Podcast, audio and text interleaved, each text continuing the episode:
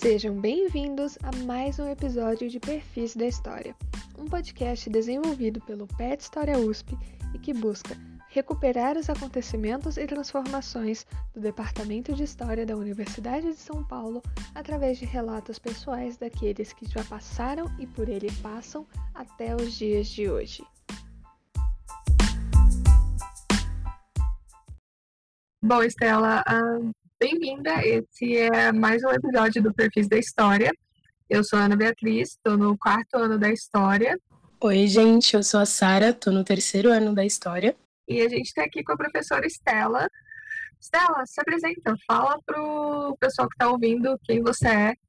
Bom, muito bom dia a vocês. Em primeiro lugar, é, obrigada por, por me entrevistarem. Acho uma iniciativa muito interessante, né? Fui tutora PET, então, justamente quando eu estava lá como tutora, esse projeto do Perfis da História foi é, colocado em funcionamento, né? E eu sou é, historiadora, sou docente do Departamento de História da USP, trabalho na área de História da América Latina independente, né? A minha área cobre principalmente a história da América Hispânica nos séculos 19 e 20, né? Mas a minha ligação maior é com o século XIX, assim, em termos de pesquisas que eu, que eu realizei. Mas tanto para dar aula quanto para orientar, o escopo é maior, né, dos séculos XIX e XX e também já 21, né, porque, quer dizer, quem faz história do tempo presente também acaba entrando no período mais contemporâneo, mas a, a circunscrição é essa dos países de América Hispânica, na, no meu no meu campo específico, né? Tem outros professores de História da América que também trabalham com Estados Unidos, Canadá, mas a minha área é mais de América Hispânica. E, bom, acho que a gente vai conversar um pouquinho, mas para além da, da questão da, da América Hispânica, dessa especialidade, eu acabei também me enveredando pelos estudos da história das relações de gênero, que foi uma demanda que surgiu para mim a partir do doutorado, e aí todo um campo se abriu na minha trajetória. Stella, conta pra gente o que foi que te levou a estudar história. Então, eu, como todo jovem, né, que faz o ensino médio, vive aquele dilema, né, sobre o que fazer da vida, né, que eu tinha já a intenção de fazer um curso superior e não sabia exatamente o que, mas eu já eu tinha claro para mim que eu tinha uma tendência para as humanidades. E tinha em casa aquele aquela questão de, de família, né, principalmente meu pai que queria muito que eu fizesse ou administração de empresas ou direito né?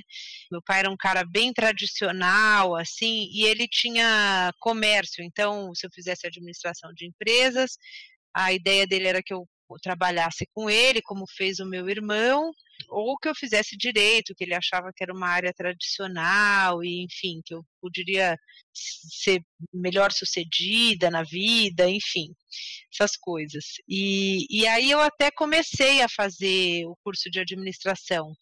Eu fiz seis meses de administração na PUC e quando eu tive que lidar com uma calculadora científica, eu definitivamente falei: Isso aqui não é para mim, eu vou abandonar esse curso.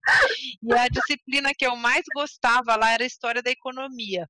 Né, que uhum. foi uma disciplina que eu tive, e aí a história foi se abrindo para mim é, como um campo no ensino médio no, no, segundo, a gente chamava de colegial, né? Segundo e terceiro colegiais, quando eu tive professores excelentes, tanto de história do Brasil quanto história geral, existia essa divisão à época, né? E era época também de eleições, né? 1989, é, então, quer dizer, eleições uh, livres, diretas, com democracia, depois de um longo período de ditadura, foi um momento, assim, de, de efervescência, os jovens se empenharam, né? Eu estava na adolescência, então quer dizer a, a, história política passou a fazer muito sentido para mim, né? As relações entre história e política, entender um pouquinho da, da história política do Brasil e do mundo. E esses dois professores do ensino médio que eu tive abriram esse esse olhar para mim, para a história, em São José do Rio Preto. Eu morava no interior, né? Então, já foi lá que eu um pouco vislumbrei fazer história, mas aí tinha aquela coisa de uma certa indefinição. É, eu fiz um, eu cheguei a fazer no próprio colégio aquela coisa de teste vocacional, assim, deu tudo para humanidades, era com um psicólogo, enfim, ele aplicava os testes, mas aí tinha essa coisa da, de eu não saber e também um pouco as sugestões do meu pai, eu fui fazer administração, mas felizmente eu abandonei rapidamente, eu fiquei quatro meses só, aí fiz o restante do, do ano de cursinho e aí já prestei e entrei na história. Né? Eu tinha dúvida entre história e jornalismo na época. Depois, muito depois, que assim, essa coisa acho que dá defesa. Não sei, tem gente que entra e já se identifica totalmente, né? Comigo não, foi, foi todo um processo. É, depois posso contar um pouquinho para vocês, mas é, ao longo da, da minha graduação ainda e depois já na pós-graduação também pensei nossa falei será que eu devia ter feito psicologia né e aí tinha os dramas também porque eu achava assim a história é um ambiente a, a, o ambiente acadêmico ele é ele é mais um pouco mais frio né um pouco mais sisudo tem essa coisa da crítica o tempo inteiro então eu sentia falta de uma coisa assim mais artística né mais aberta é mais colorida, mais lúdica, né? Então eu também assim namorei um pouco é, a possibilidade de ir para as letras, até fiz um curso a gente chamava 3045, acho que não chama mais assim, quando a gente vai fazer o curso no outro na outra faculdade ou no outro um outro curso optativo, né? Eu fiz uns cursos na letras e eu gostei muito, né? Curso de literatura brasileira, de teoria literária e tal. E era algo que tinha assim esse universo mais é, que lidava com as artes e tal, né? Ainda com análise, não não propriamente produção. Então eu fiquei assim um pouco namorando a possibilidade de ir para outros campos, mas acho que no fim das contas acabei me, me conformando assim, conform, me formando como como historiadora olho, como historiadora penso, como historiadora, né? A gente também adquire uma certa tecnicidade assim da, da leitura. Eu me formei como historiadora, penso como historiadora, olho como, olho como historiadora, mas eu acho muito bom que o nosso campo permita pluralidade de olhares, interdisciplinaridade, conversas com áreas que estão na fronteira. Então, eu já me encantei por isso na graduação, quando eu conheci, porque eu tinha essa coisa de achar que, que o campo acadêmico era mais sério, que a história é uma ciência, vamos colocar assim, vai, que tem uma coisa de uma objetividade grande, não não estou falando da história verdade, da fidedignidade dos fatos, nada disso, mas quer dizer, tem procedimentos científicos, tem todo o rigor para para comprovar as nossas afirmações, né? Então eu sentia um pouco de falta desse desse universo mais aberto, mais lúdico e tal. E aí comecei a ver que a história permitia essa abertura quando comecei a estudar as relações entre história e outras linguagens. Então, o uso de fontes particulares, né, como como fontes do historiador, então de, de linguagens particulares como fonte para o historiador, então é, a fotografia, o cinema, a música, as artes visuais, né? Então eu, eu pensei, bom, esse é um campo que permite esse, esse tráfego, né, essa circulação, esse diálogo com outras áreas. Então, não, não, não, precisaria ficar é, tão fechada, poderia, ao longo da minha da minha carreira, da minha trajetória, explorar essas múltiplas dimensões. E realmente isso tem acontecido porque existe essa abertura. Estela, a gente ainda não entrevistou ninguém que fez o curso durante a década de 90. A gente pegou hum. o final dos anos 60, começo dos anos 80 e depois dos anos 2000. Então, conta pra gente como que foi a sua graduação. Você, você se lembra dos seus primeiros contatos com o departamento? E conta pra gente também o que foi que te marcou mais nesses primeiros momentos, nos seus primeiros meses da graduação, quando você ainda era caloura. Como é que foi? Olha, quando eu cheguei no departamento de história, eu, eu vim sozinha, né? Porque eu não morava em São Paulo, morava no interior. Já tinha um pouco experimentado outra faculdade e tal, fui, fiz em Campinas, né, administração. Mas assim, São Paulo é, primeiro, é uma cidade incrível, né, uma cidade, eu adotei assim como minha cidade, né, uma pessoa que vem do interior. Eu nasci numa cidade muito pequena, a cidade que eu nasci, ela tem crescimento negativo. Tinha, né? É, acho que agora estabilizou. Que chama Mirandópolis, é, é, quase é oeste do estado, quase Mato Grosso. Então, assim, é um mundo, né? Eu me lembro assim de primeiro ficar encantada com a Avenida Paulista. Eu não sabia para onde era o Paraíso e a Consolação, mas eu achava muito legal, assim.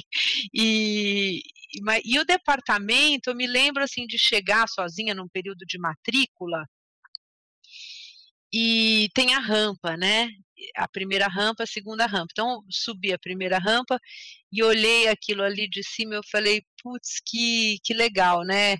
Acho que é aqui. Então, assim, me senti muito ambientada com aquele, com aquele lugar. Hoje eu olho, olho o prédio e acho que sinto falta de várias coisas. Precisa de muitas, muitas melhorias, mas enfim, me senti muito identificada com aquele ambiente, né?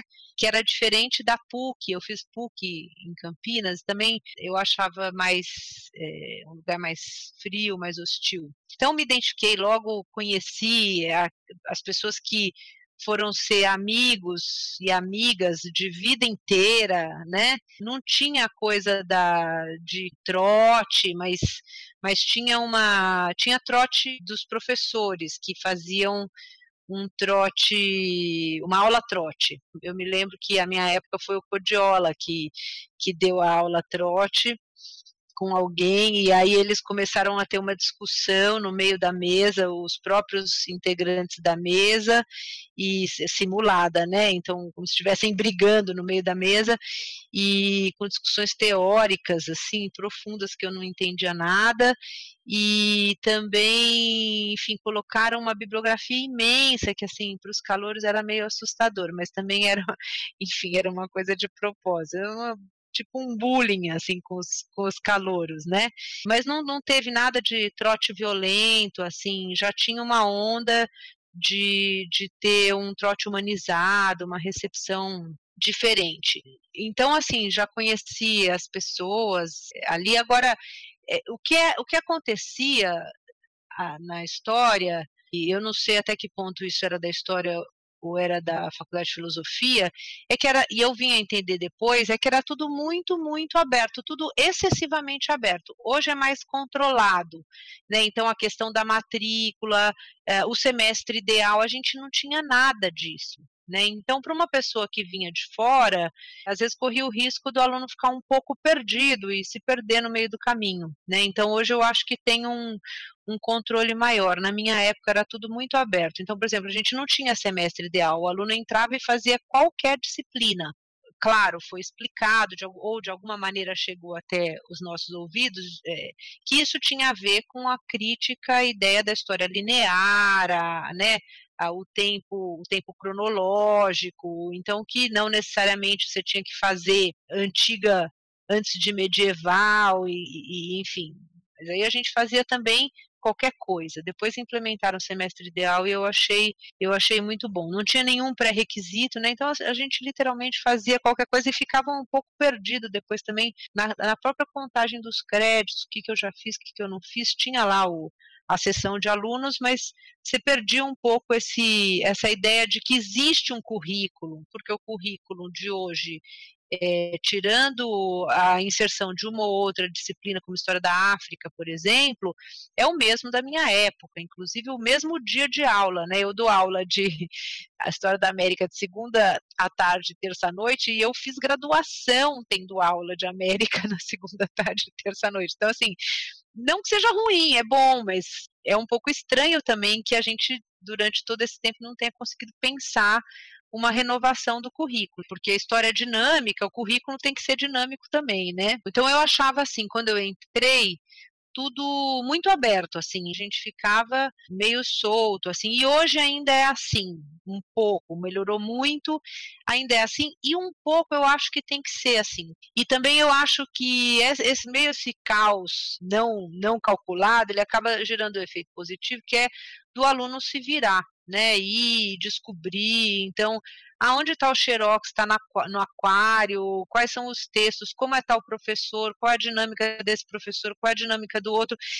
Quer queira, quer não, acaba ajudando o aluno a, a desenvolver certas habilidades, assim, né? Então, porque não tem tudo mastigado, não tem tudo na mão, já entra, já vai procurando saber como funciona, é obrigado a se comunicar, os próprios macetes, né? Porque a gente, na USP, a gente, na história, pelo menos, acho que a maior parte dos professores, pelo menos, não tem assim essa coisa de ficar fazendo chamada ou controlando muito rigorosamente a lista, né? Então, porque, em primeiro lugar, a gente pressupõe que interesse do aluno tá lá, né?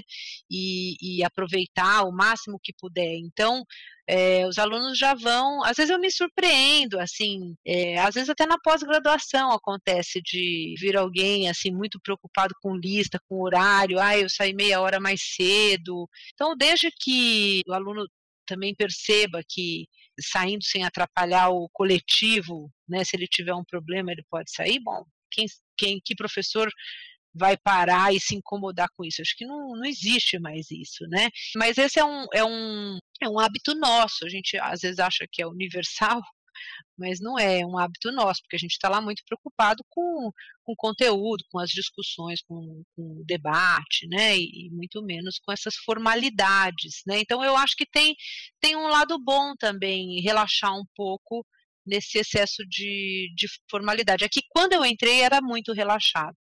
E tinha umas coisas que eu acho que assim, tentativa e erro. Eu não sei quem implementou isso, mas tinha uma coisa que era assim: a gente entrava, estavam lá dois professores que ofereciam a disciplina. Então eles iam e cada um, por exemplo, história contemporânea, Contier e Teresa Aline, são professores que não estão mais hoje na, no departamento. Eles iam e apresentavam o seu programa. Ah, eu vou dar isso, isso, isso, o outro. Ia lá e apresentava. Os dois juntos, na mesma sala, na mesma hora. E aí eu passava uma, uma lista e o aluno se inscrevia com qual professor ele queria ficar. Isso não dava certo para um primeiro ano, né? Para uma pessoa que nem, nem sabe direito, enfim, vai muito mais pela simpatia, né? Então, assim, é, ai, gostei desse professor ou gostei do outro. Então, assim, não dava muito certo isso. Eu acho que melhorou muito. Deixa eu só falar uma coisinha, porque você perguntou como era o departamento nos anos 90, né? Eu falei assim, mais em termos do funcionamento prático e tal. Tem uma coisa de geração também, né? É, talvez seja interessante colocar né? Eu entrei em 91, tinha essa coisa da gente ter apostado na democracia e uma, né, de haver uma chance da, do Brasil se encaminhar para um rumo mais à esquerda, mas o fato é que a gente viveu o contexto do neoliberalismo na, no começo dos anos 90, né? E uma passagem assim de ditadura para democracia com encaminhamento para o neoliberalismo, né? Collor, enfim. E o PSDB que foi para o governo do estado o departamento, o departamento muito engajado desde, né, desde sempre. Então tinha aquela coisa de visualizar a atuação política dos estudantes, do movimento estudantil, mesmo dos professores, tal como ela tinha sido nos anos 60 e 70, contexto de é, guerrilhas na América Latina, de, enfim, a revolução como palavra de ordem etc. Então existia essa, digamos assim, essa imagem como referência para os estudantes, para os professores e tal. Só que a gente já vivia, não vivia um contexto de, de ditadura, mais, né, era um contexto de redemocratização.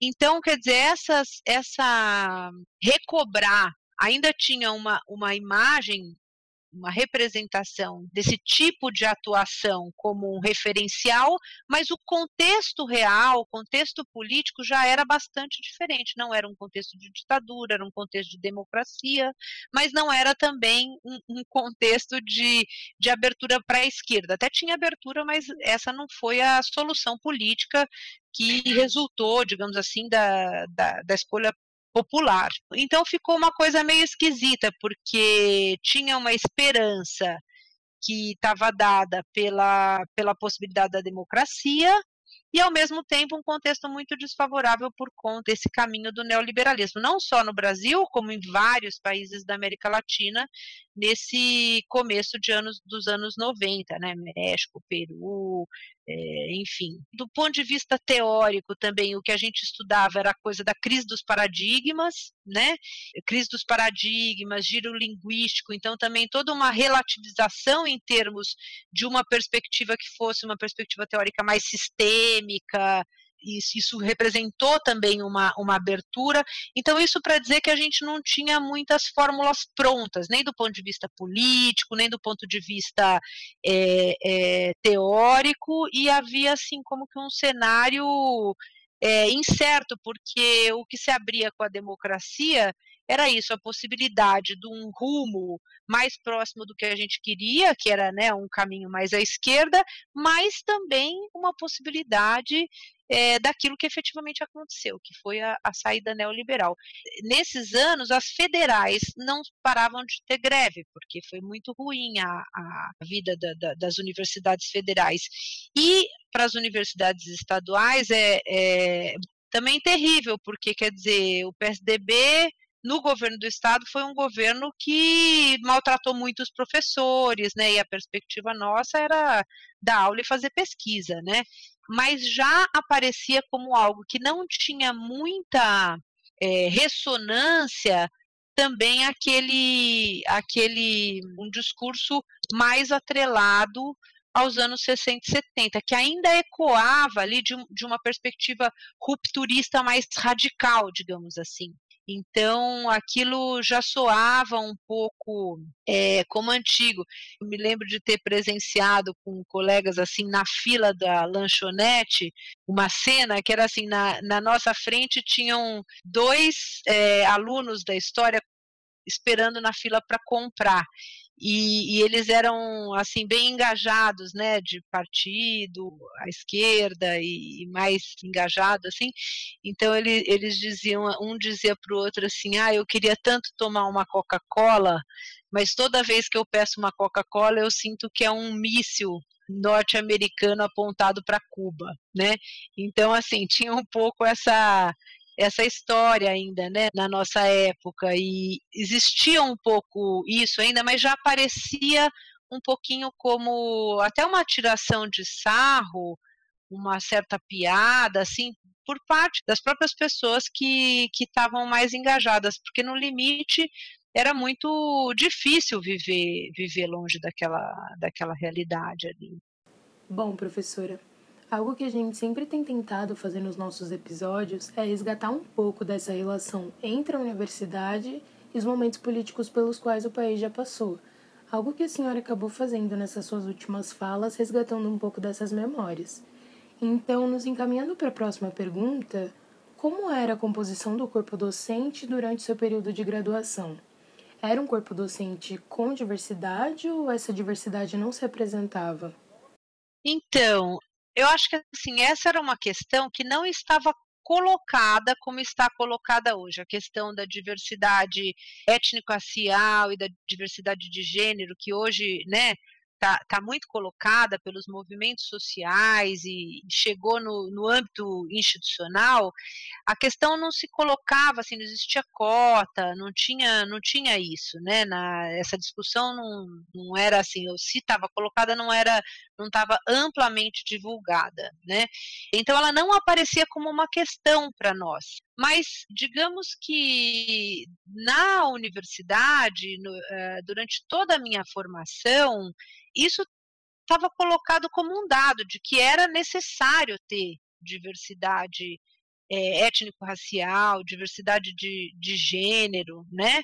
É, é, O que eu quero dizer é que, muito embora a questão não se colocasse como uma questão, em todas as aulas isso estava isso tava presente como um dado, quer dizer, sempre nos pareceu certo que é, existia esse tipo de, de, de diferença né, em relação ao privilégio em relação a determinados grupos e, e, discriminação em relação a outros, isso era errado. Né? Isso era, era algo é, não na chave do certo e errado, mas da chave da justiça, de, do que não é, do que deve ser alterado em termos, né, da, da, de uma sociedade mais próxima, uma sociedade mais igualitária, né?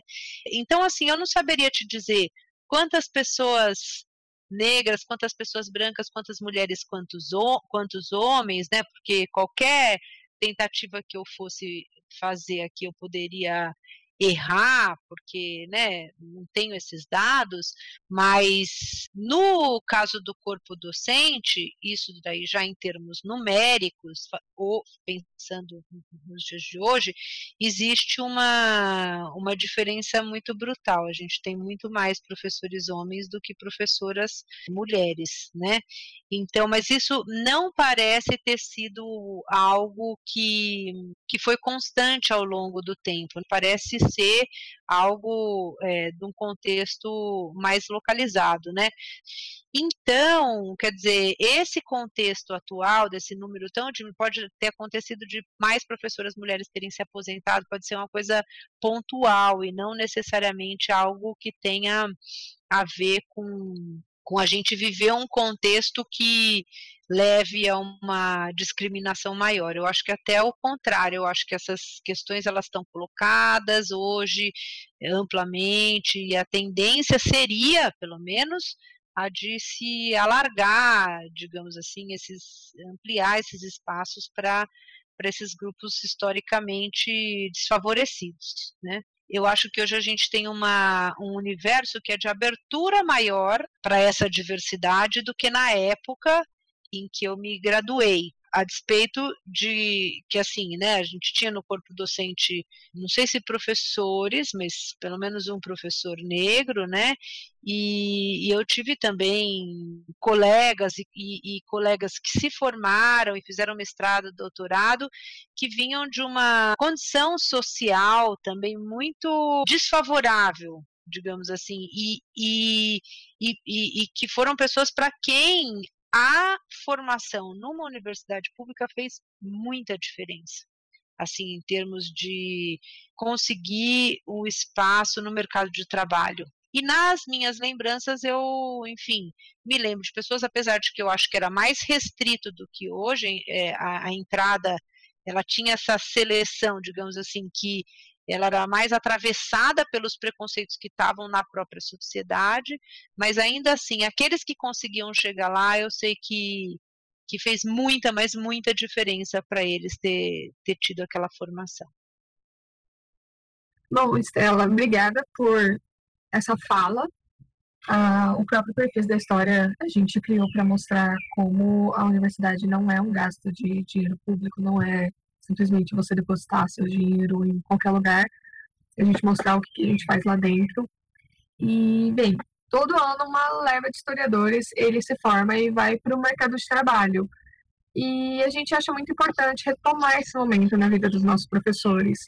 Então, fala aí pra gente quais que eram as suas perspectivas depois que você se formou. Você uhum. achava que você tinha feito a escolha certa? Você estava com receio? Você estava tipo, meu Deus, eu não quero parar, eu não quero me formar, eu tô com medo. Como que estava esse momento na sua vida? Uhum. Então, acho que eu vou voltar um pouquinho para antes de eu ter me formado, porque tá quando eu entrei na graduação, teve uma virada muito grande. Quando eu entrei na graduação, eu, eu acho que, assim, eu não sabia muito bem o que, que era a história, a história. Eu tinha saído lá da administração de empresas, né, que eu fiz quatro meses só e saí correndo, mas entrei na história e, assim, sabendo que eu gostava de humanidades, mas não sabia exatamente o que era. Isso eu, fui descobrindo devagar. O que ficou claro para mim, desde muito cedo, é que eu não teria muita, muito sucesso trabalhando com crianças né? Então, assim, eu gosto das crianças, adoro as crianças. É, a gente teve uma formação muito crítica, assim, aprendendo a usar as ferramentas do historiador para é, é, desconstruir visões, e eu não sabia como, como é seria possível levar aquilo para para o ensino fundamental 2, né, para alunos do sexto ano, enfim, como é que como é que era aquilo? Então, desde cedo eu achava que não, não ia dar certo. Tive daí uma experiência no ensino, nos ensinos fundamental 2 e médio, e tive experiências boas e experiências ruins, né?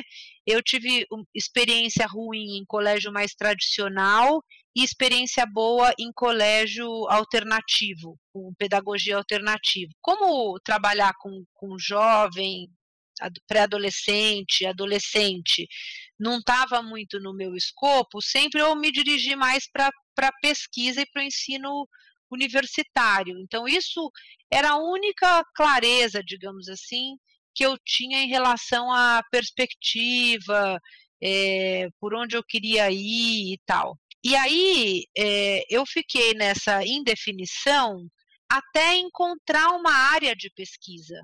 E aí estava quase me enveredando por esse caminho, né, pela, pela literatura brasileira e também pela história cultural, no caso de ficar na história. E aí, no fim das contas, acabei encontrando esse grupo, né, também mais uma vez uma professora muito importante na minha trajetória, né, a Maria Lígia, ela tinha esse grupo de América Latina, eu fiz várias disciplinas com ela, e daí, quer dizer, para mim, aí ficou claro que eu não só queria trabalhar com pesquisa e ensino nível superior, como também trabalhar na área de América Latina. Estava aí já na, nos últimos anos da graduação, eu comecei a fazer parte de um grupo de estudos, e aí meu interesse pela história da América Latina no século XIX se abriu porque um dos autores que a gente estudava era um autor do século XIX. Até esse momento, era uma indefinição grande, né? tirando uma impressão de que eu não queria dar aula para dos ensinos é, fundamental e médio, principalmente para o fundamental. Durante a graduação, eu fiz muitos estágios e, e trabalhei com, com, coisas diferentes, assim, o que foi rico também, porque, porque abriu uma, uma possibilidade de conhecer outros campos de atuação que não só a pesquisa e o ensino. E também porque eu precisava ganhar dinheiro, né? Então, desde, desde a minha, minha graduação inteira, eu, eu não mora, eu morava fora da casa dos meus pais. Então, eu sempre trabalhei, fiz muito estágio. Eu fiz estágio é, no setor de patrimônio da, da prefeitura, no departamento de patrimônio do estado, fiz estágio no MIS, que você se lembrou. Lá no MIS, o estágio era na seção de filmes, no acervo de filmes. Eu acho que os estágios foram foram esses, se eu me lembro. Então tinha muito pouca bolsa na minha época, praticamente não tinha bolsa. É, bom, professora, a gente está se encaminhando para o nosso segundo bloco de entrevistas, né? Você comentou um pouco desse grupo de estudos, que a seu, seu, tema de pesquisa já estava posto, né, por causa do grupo de estudos, e comentou também da figura da Maria Lígia, né, que é um grande nome que a gente tem de referência. E é curioso que vários alunos dela acabaram se tornando professores do DH também, a professora Gabriela, o professor Pimentel. O que, que você acha desse destaque da sua geração como bons historiadores e historiadoras?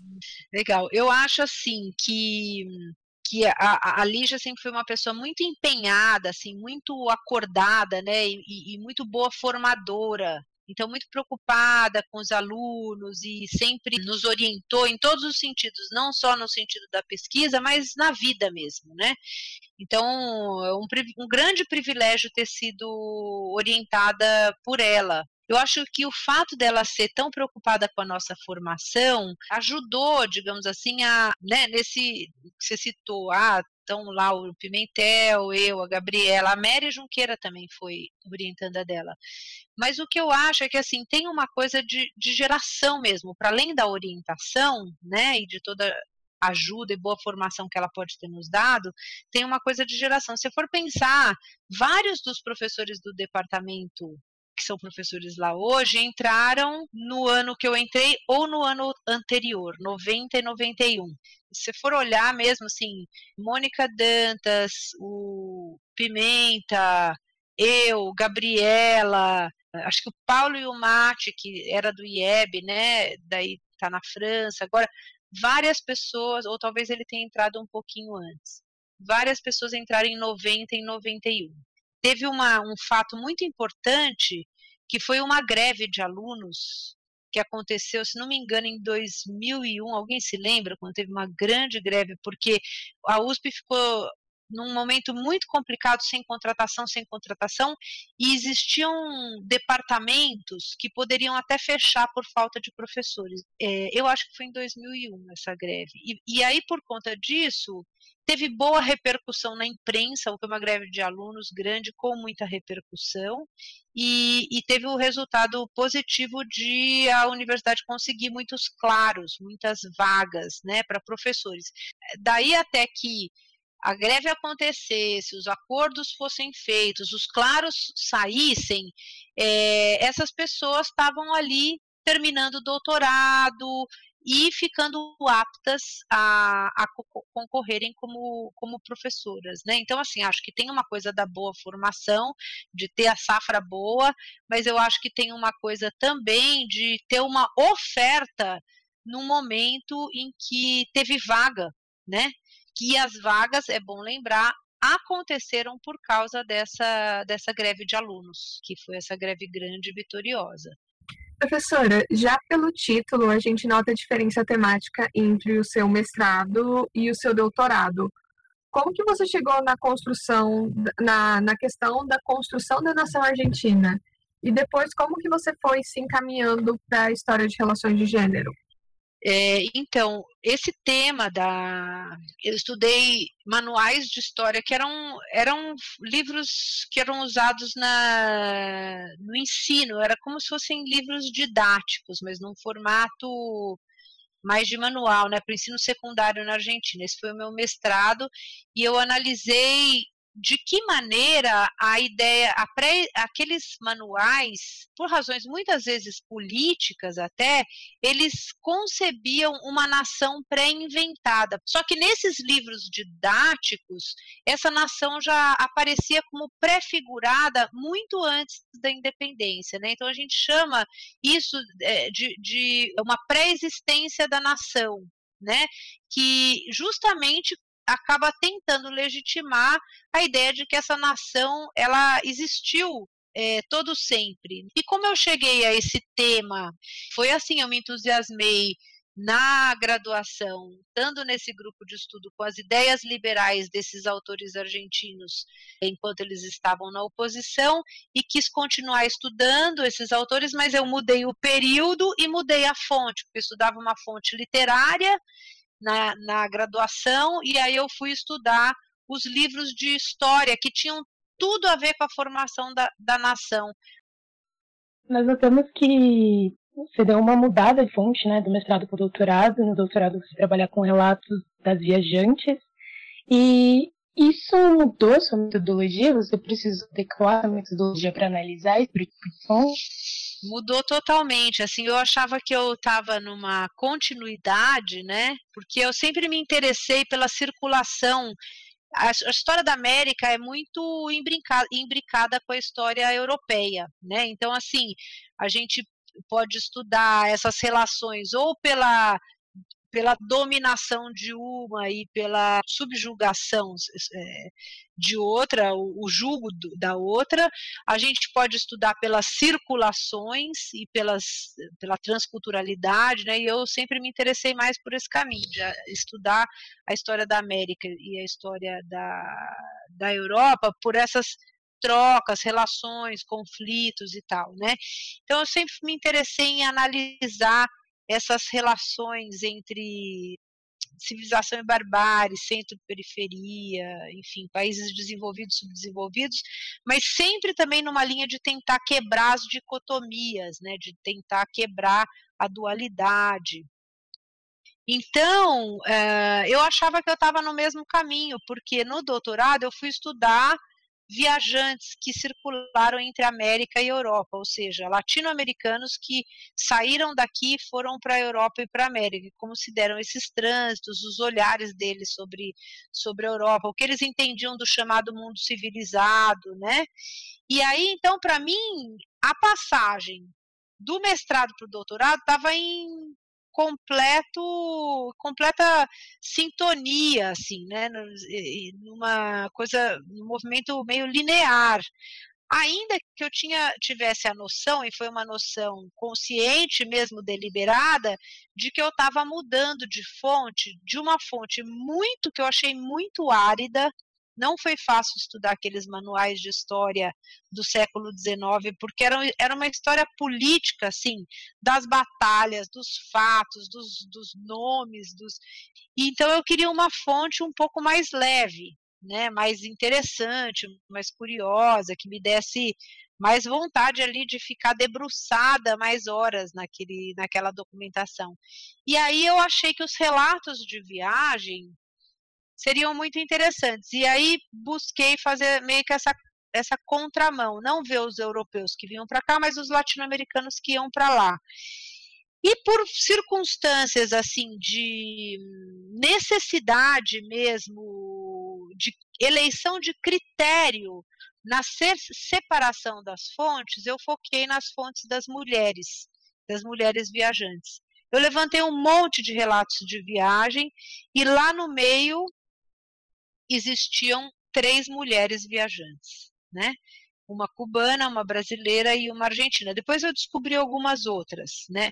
Então, é, tem essa questão da disponibilidade da fonte. É, as mulheres tinham que ter viajado, tinham que ter escrito e tinham que ter escrito em livro para eu conseguir comprar em sebo, porque muitas publicaram em pés de nota de jornal, no folhetim, só que aí isso demandaria uma viagem para diferentes países para analisar os jornais, e, e, os jornais não estavam em hemerotecas digitais ainda, então elas tinham que ter viajado, escrito e publicado, que era uma coisa difícil. Então eu me deparei com essas três e acabei fechando nelas, porque estava difícil é, fechar um corpus documental minimamente coerente.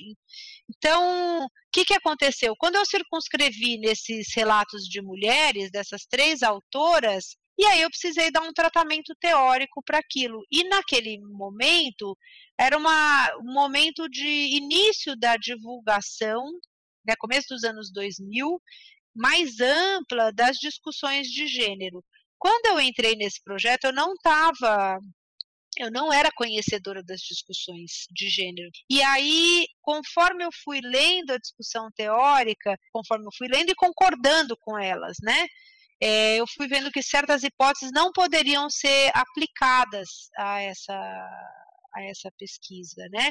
E aí se abriu esse universo, então, da história das relações de gênero que é um âmbito no qual eu estou até hoje, né? E que só cresceu e se expandiu. Defendi o doutorado em 2005, eu entrei na USP só em 2013. Quando eu entrei na USP, acho que tinha assim tanto uma necessidade de alunas, alunos, alunos, né? Enfim, se terem um canal para estudar gênero. Acho que o movimento feminista recobrou um vigor também.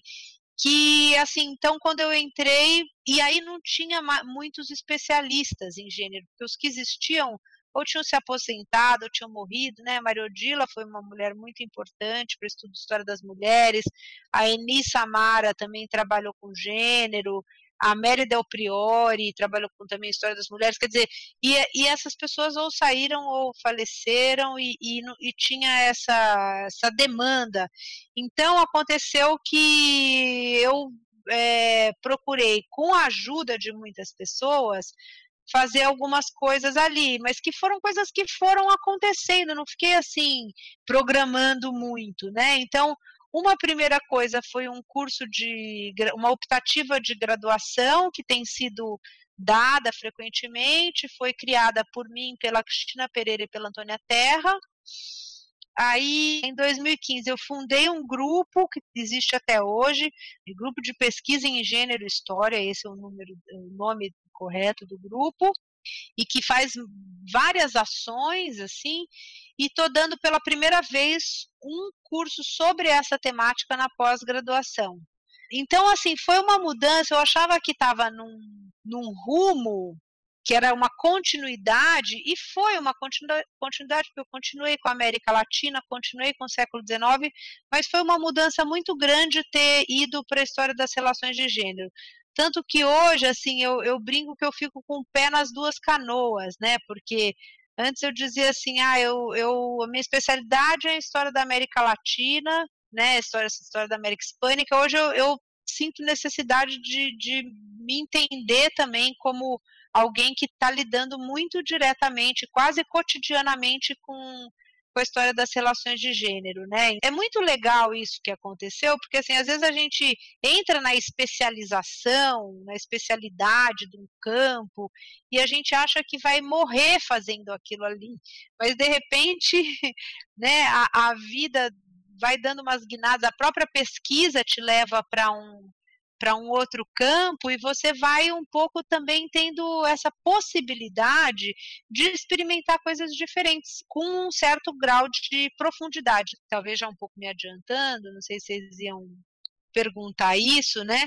Mas assim, estou experimentando também trabalhar um pouquinho com música. Na verdade, a gente já ia começar a inserir daqui a pouco uma pergunta assim, que era pedindo para você falar um pouco mais sobre o projeto Canta Mais, que você está inserida.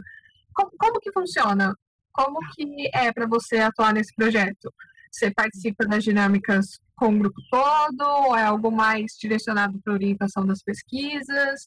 Como, como que funcionou? Como que veio essa ideia de trabalhar com música? Esse projeto é um projeto de extensão, que é uma pesquisa sobre a história do Coralusp, né, que existe, é um, o Coralusp existe desde 1967 até hoje, passou por várias mudanças, tal, é um projeto de história oral e o objetivo é produzir uma exposição e, e, escrever um livro, né? Vamos ver se vai se, se concretizar, eu acredito que sim. Mas antes desse projeto é, existir, eu já tive vontade de atrelar o campo da pesquisa histórica à música e a gênero estudando uma compositora, compositoras latino-americanas do século XIX, e acabei focando em uma, mas esse projeto ele está meio engavetado, ele vai ter de ser retomado, porque a gente não consegue fazer tudo ao mesmo tempo, e eu fechei numa compositora específica, que é uma venezuelana chamada Teresa Carreño, né? Então, estudei um pouquinho da da trajetória dela, ela foi uma pianista, concertista, compositora, e aí ela era uma personagem, eu diria assim, ideal para mim, porque com ela eu consegui estudar, conseguirei, conseguirei, né, estudar história política latino-americana e história das relações de gênero. E no meio disso tudo, é, surgiu um projeto paralelo, que é esse projeto de extensão, sobre a história do Coralusp, que surgiu um pouco por acaso, mas também por uma vontade de é, fazer um trabalho de memória institucional que eu acho bastante importante. É importante que nós da história façamos isso, né? Quando eu dei aula lá em, em, Minas, na Universidade Federal de Viçosa, eu vi colegas e também tive demandas para atuar nesse sentido, né? Da preservação da memória da, da universidade. Muitos alunos estudavam o movimento estudantil na universidade. Então, eu achei legal fazer é, essa história do Coralusp, que eu fui pesquisar, foi uma cheguei uh, incidentalmente, assim, né, conheci um pouco Lusp pela, pelo meu marido, que foi atuou durante 10 anos como professor de, de música lá, né, e aí fiquei sabendo de, do Curalusp, eu já tinha ouvido falar, né, não conhecia muito a história, e aí fui procurar algo para ler e não tinha muita coisa, não tinha nada, na verdade, publicado, e achei legal fazer essa história é, baseada em história oral, mas assim com, como projeto de extensão. Professora, aproveitando que a gente está falando um pouco da sua vida profissional e dos seus projetos, enfim, Algo que apareceu pra gente quando a gente estava montando esse roteiro foram as suas consultorias para filmes documentários, exposições e livros, assim. E geralmente quando o estudante começa a graduação de história, não são algo que não, não, não é bem um campo que ele imagina que o historiador pode ocupar, né? Geral, geralmente a gente pensa que o historiador é só professor e, na verdade, existe sim outras posições para trabalhar. Como que você, como que aconteceu isso? Como que foi a sua experiência em atuar nessa, nessa área? Bom, eu quando estava falando lá dos estágios que eu fiz, né, na graduação, falei que eu acho bem importante os historiadores estarem abertos para para trabalhar nessas outras frentes. Eu acho super importante. Você vai ter um filme histórico, tem que chamar um historiador, né, para fazer consultoria, porque até na graduação eu trabalho com filme histórico, né? Então é muito legal que os historiadores possam atuar nesses campos de consultoria e tudo mais. Mas a bem da verdade, a gente tem muito pouco essa prática e eu não estou muito lembrada de ter atuado nisso. Então, vocês viram alguma coisa? Eu trabalhei, eu fiz uns trabalhos para o Museu da Pessoa, e aí nós trabalhamos lá, na, que foi uma coisa legal, num livro que foi escrito pelo José Roberto Toreiro, que é um escritor, e ele escreveu um livro chamado Mundo Cabe na Cadeira de um Barbeiro que ele partia de um barbeiro espanhol, um imigrante, e aí ia, ia contando. É, é um filme, acho que, é, não sei, agora já não estou lembrado, mas assim, eu fiz uma pesquisa histórica para isso. Eu não me lembro muito bem do resultado final. Se foi um, um documentário, ah, é, é, foi um documentário baseado num roteiro faz tanto tempo, foi na época da graduação, até peço desculpas por não lembrar os detalhes, mas faz muito tempo. E foi super interessante, não é aquela coisa que você tem aquele aprofundamento é, da pesquisa, a crítica, os olhares por vários ângulos, mas é muito interessante também. É uma coisa que fica um pouco, talvez que a gente chamaria de forma meio arrogante, eu não gosto muito da expressão, mas assim, uma produção que está mais perto um pouco do, do senso comum, né?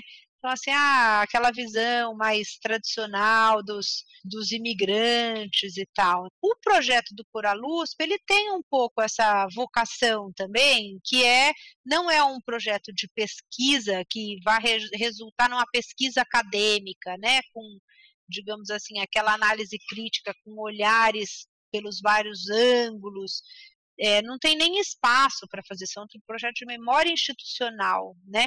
É uma outra pegada.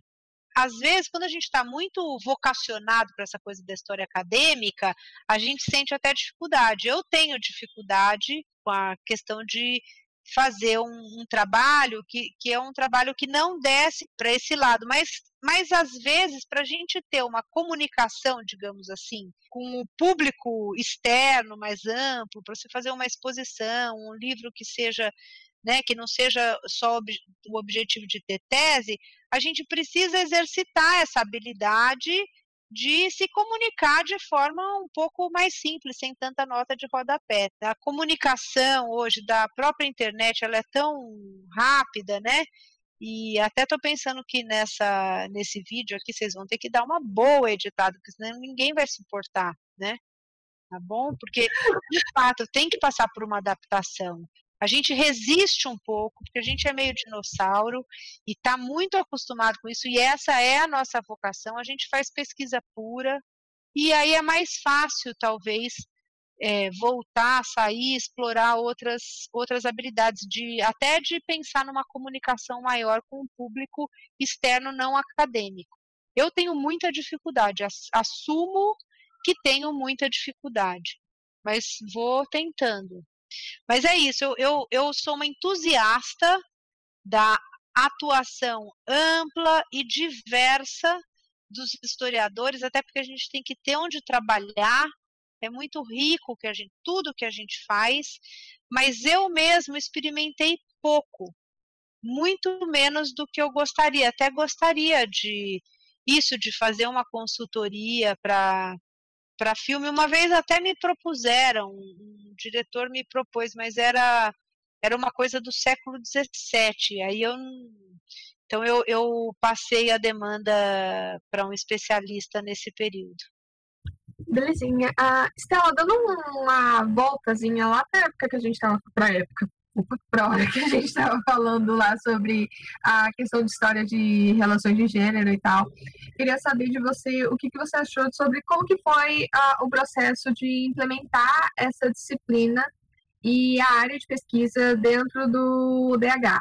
Você acha que foi algo que teve uma certa, sei lá, uma certa resistência de outros professores? Você acha que rolou isso? Algum professor falando, tipo, ah, não é tão necessário, história de relações de gênero. E, e também é algo bem recente, né? Como que você achou que foi todo esse processo? Assim, eu não, não fiz isso sozinha, né? Outras pessoas trabalham com isso né, na, no departamento. A Marilena Machado, por exemplo, a Cris Pereira, a Antônia ajudou muito na época da criação dessa disciplina. A bem da verdade, a gente não tem uma área de gênero ainda no departamento. Né? A gente tem professoras e professores que trabalham com isso mais ou menos detidamente, né? Mas eu acho que a gente eh, tem é, canais de expressão, e isso é bom. Ou seja, ligam lá para a assessoria de imprensa da Faculdade de Filosofia e eles têm quem, quem chamar na história, né? Uhum. Eu, outra colega, enfim, ou se eu não posso, eu também indico. A Marcela Boni, acho que está entrando nisso. Acho que assim, todo campo novo, e ainda mais se ele vem de uma origem polêmica, como é gênero, né, que foi extremamente politizada, nasce politizada, né? Aí eu acho que sempre tem chance de ter de ter resistência, né? Eu não me considero assim uma pessoa absolutamente radical, sou uma pessoa bastante flexível, assim, né?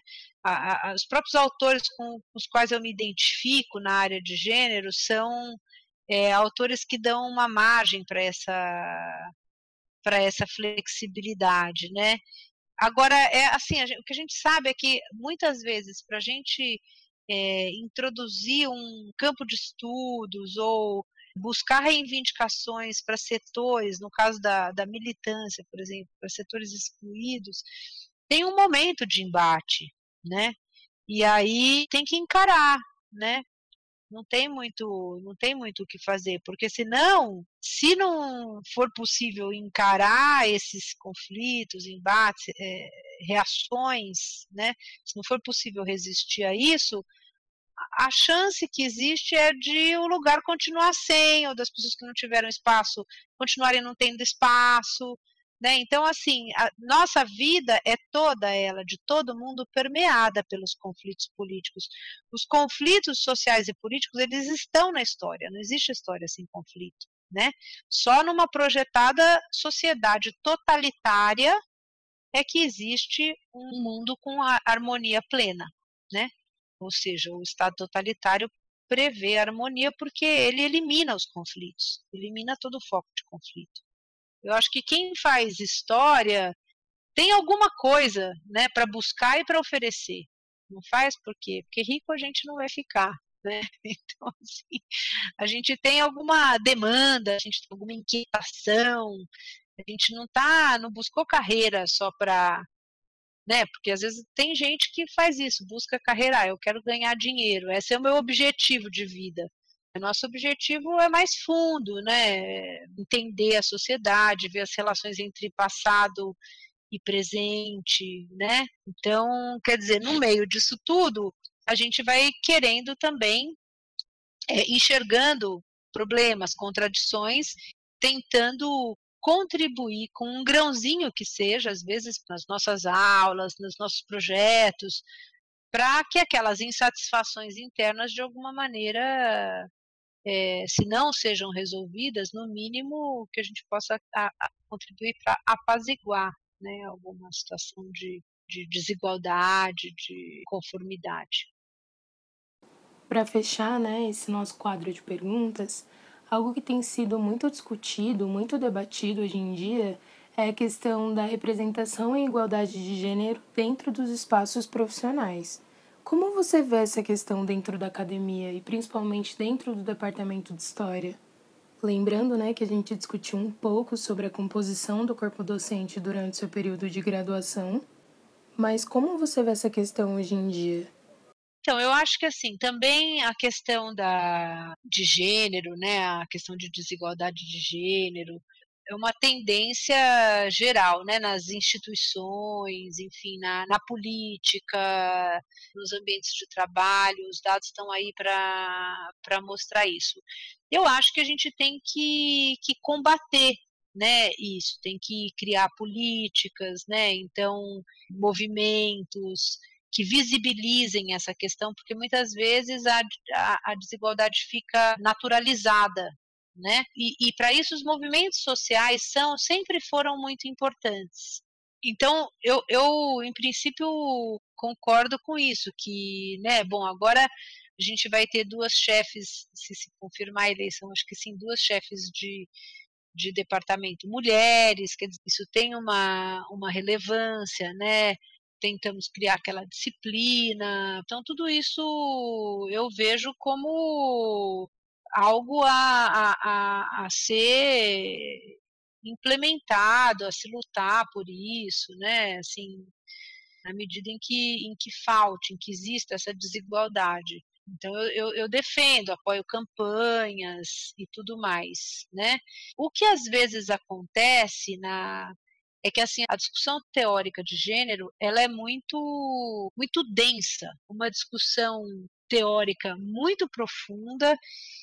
Então, às vezes o que eu sinto é que que como a discussão teórica é muito densa e esse campo do embate político, ele precisa de uma coisa mais imediata, mais pragmática, às vezes eu sinto um certo descolamento entre o debate teórico e a, o embate político.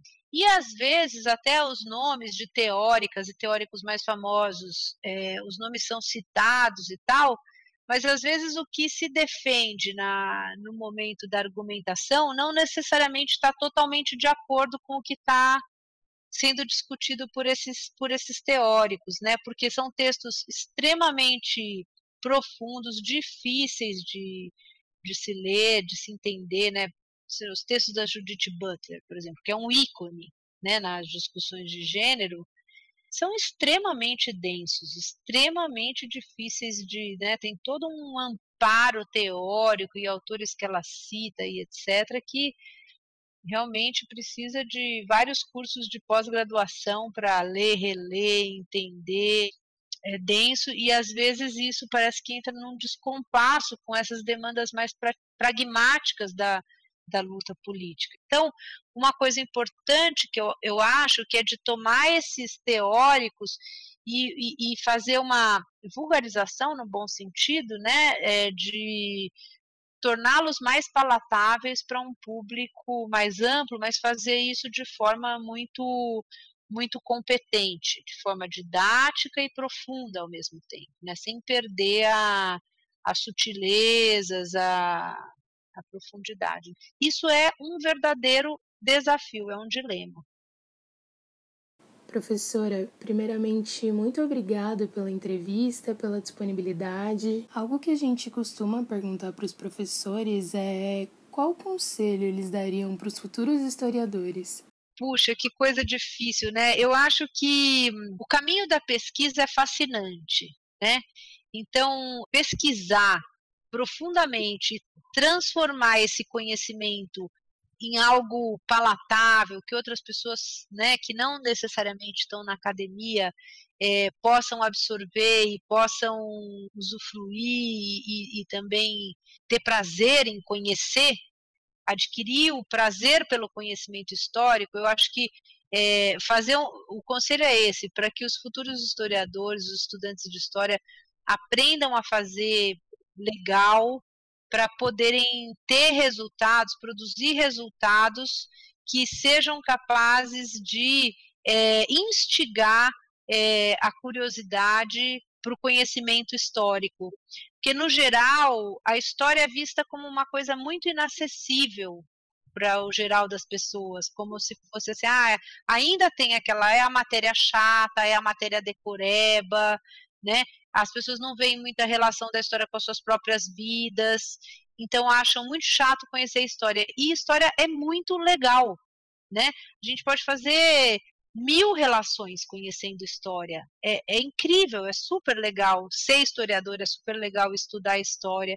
Então, o conselho seria esse: para fazer bem feito e pensar numa forma de, fazendo bem feito, comunicar para que outras pessoas possam também ver quão interessante é a história. Eu acho que faz muita diferença quando a gente percebe a nossa vida, né, o, o, o estar no mundo a partir dessa relação entre passado e presente. E é, e é pena que poucas pessoas possam viver isso. Seria uma contribuição se a gente pudesse propiciar ao número cada vez maior de pessoas essa condição de poder estabelecer essas relações entre passado e presente para me entender melhor no, no, no, mundo que eu vivo, né?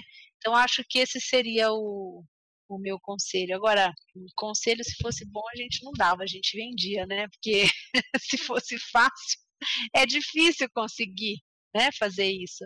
Não é à toa que a gente produz muito bons trabalhos, mas comunica muito menos do que a gente gostaria.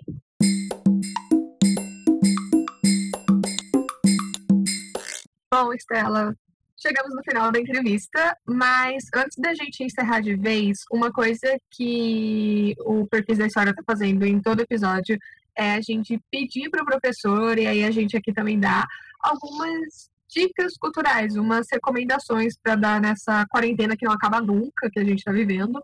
Pode ser uma peça, um filme, um livro, obra de estudo ou uma sériezinha para a pessoa sentar e relaxar e assistir na paz de Deus. Qualquer coisa que você acha que é, é você viu, achou legal e que vale a pena para alguém dar uma lida ou dar uma assistida ou ouvida. Então, eu quero recomendar um filme e uma música. Uhum. O filme é, se chama O Botão de Pérola, em espanhol é El Botón de Nácar, é um filme chileno de um diretor chamado Patrício Guzmán. É um filme que ele trata da ditadura no Chile, mas ele ao mesmo tempo conecta o momento da ditadura com o século XIX, no momento em que houve uma campanha militar contra os indígenas, né? Uhum. Para a liberação de terra de indígenas. E, e ele faz essa costura de maneira arqueológica, né, muito interessante. Arqueológica não é uma força de expressão, porque ele parte de um botão de pérola, que é o nome do, do filme, que é um botão, eu não, não posso dar spoiler, né, mas é, só um detalhe, é um, é um botão de pérola, é, de madrepérola, a gente chamaria aqui no Brasil, né, de uma roupa de um desaparecido político, desses que foram jogados no mar na Operação Condor, né? E aí, a partir da, disso, ele faz uma, uma reconstituição que passa pela história do Chile, pela história dos, dos indígenas no Chile, até chegar na ditadura. Então, é um filme primoroso, é, é lindíssimo, é, não é um filme muito comercial, então assim não tem aquela estética do, do, cinema hollywoodiano, né? O entretenimento ali da ver comendo pipoca e depois esquecer, não é um filme que fica ecoando. Mas então eu queria recomendar esse filme que eu acho muito bom. E a música, fiquei aqui pensando, né? Eu quero recomendar uma música que tem a ver com o tem, a letra tem a ver com o tempo. Como o tempo é um aspecto muito importante para o historiador, né? A gente lida com tempo e espaço, mas tempo é fundamental. Toda vez que a gente faz recortes das balizas cronológicas e tudo mais. E então eu quis recomendar essa essa música, mas mais do que isso é porque ele fala muito mais do que do tempo, fala da falta do tempo na contemporaneidade, que é uma coisa com a qual a gente lida cotidianamente, né? Então, é, a música é uma música que se chama O Tempo Escondido, a, a música é da Nausete e a letra é do Luiz Tati, né? Chama O Tempo Escondido. Bom, como indicação eu vou deixar o podcast Afetos, da Debbie Oliveira e da Karina Vieira. É, são episódios bem curtinhos, então dá para ouvir na pausa do trabalho, arrumando casa, indo dormir, enfim, bem curtinho mesmo. E trata sobre vários temas que afetam nossas vidas enquanto mulheres, enquanto mulheres negras, é bem bacana, então fica aí a dica. Bia, que você tiver aí também, pode indicar. Duas coisas. Uma série que tem na Amazon Prime, ela se chama Little Fires Everywhere, ou Pequenos Incêndios por Toda Parte. É uma série muito boa, tem a Kerry Washington e a Reese Witherspoon nos papéis principais. Ela fala sobre várias coisas, fala sobre desigualdade, fala sobre racismo, mas fala principalmente sobre maternidade. E é uma minissérie bem curtinha, são oito episódios. Ela é maravilhosa, eu recomendo demais. E também recomendo o livro Gênero e Desigualdades, Limites da Democracia no Brasil, da Flávia Biroli. É um livro curtinho também, dá para você ler em uma semana, mais ou menos, dependendo do seu ritmo de leitura, até um pouco menos. Ele aborda vários temas como divisão sexual do trabalho, família e maternidade, aborto, atuação política, questão de cuidado na vida da mulher. Ele é um livro muito gostoso e fácil de ler. Então, fica uma dica para quem está querendo começar a entrar no mundo de estudo de gênero. Eu acho que ele é uma boa porta de entrada. É isso. Bom, Estela, obrigada pela, por todo esse tempo que você disponibilizou com a gente. Obrigada pela entrevista. Foi muito rico e acho que é isso. Legal, eu que agradeço e é, faço votos para que o projeto, enfim, tenha muito sucesso né? Que uhum. é um trabalho bem importante que vocês estão fazendo. Então, um beijo para vocês.